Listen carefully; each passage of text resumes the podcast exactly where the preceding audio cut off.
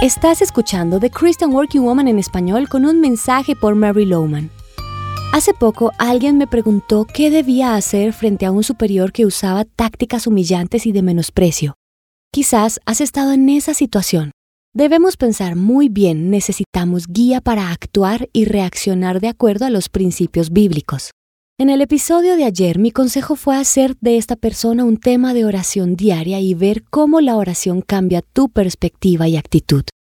Si solo acumulas enojo, es posible que tus reacciones empeoren la relación.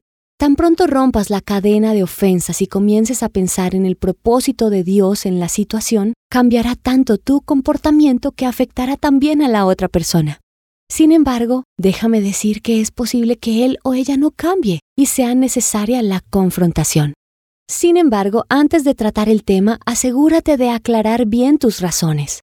¿Intentas reivindicarte? ¿Reaccionas desde la conmiseración? ¿Peleas por tus derechos? Por lo general, estas no son las motivaciones correctas.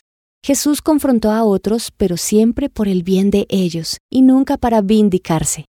Esta conversación debe bañarse en oración y sabiduría divina. Se debe hacer en el tiempo y momento correcto.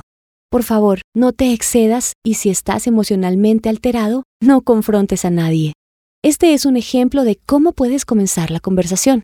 Reconozco que cometo errores, pero cuando decides dar retroalimentación negativa delante de otras personas, me siento humillado.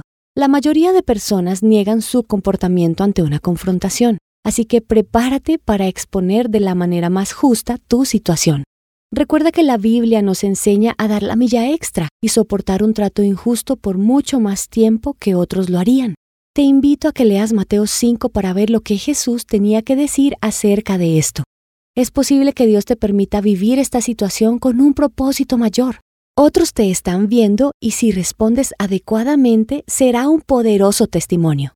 Dios tiene el derecho de usarnos en estas formas y debemos estar dispuestos a permitirle hacerlo. En el episodio de mañana hablaremos de qué hacer con un jefe que no hace lo correcto. Acompáñanos. Encontrarás copias de este devocional en la página web de christianworkingwoman.org y en español por su presencia radio.com. Búscanos también en tu plataforma digital favorita. Estamos como The Christian Working Woman en español. Gracias por escucharnos. Les habló Mariana Vargas con la producción de Paola Romero.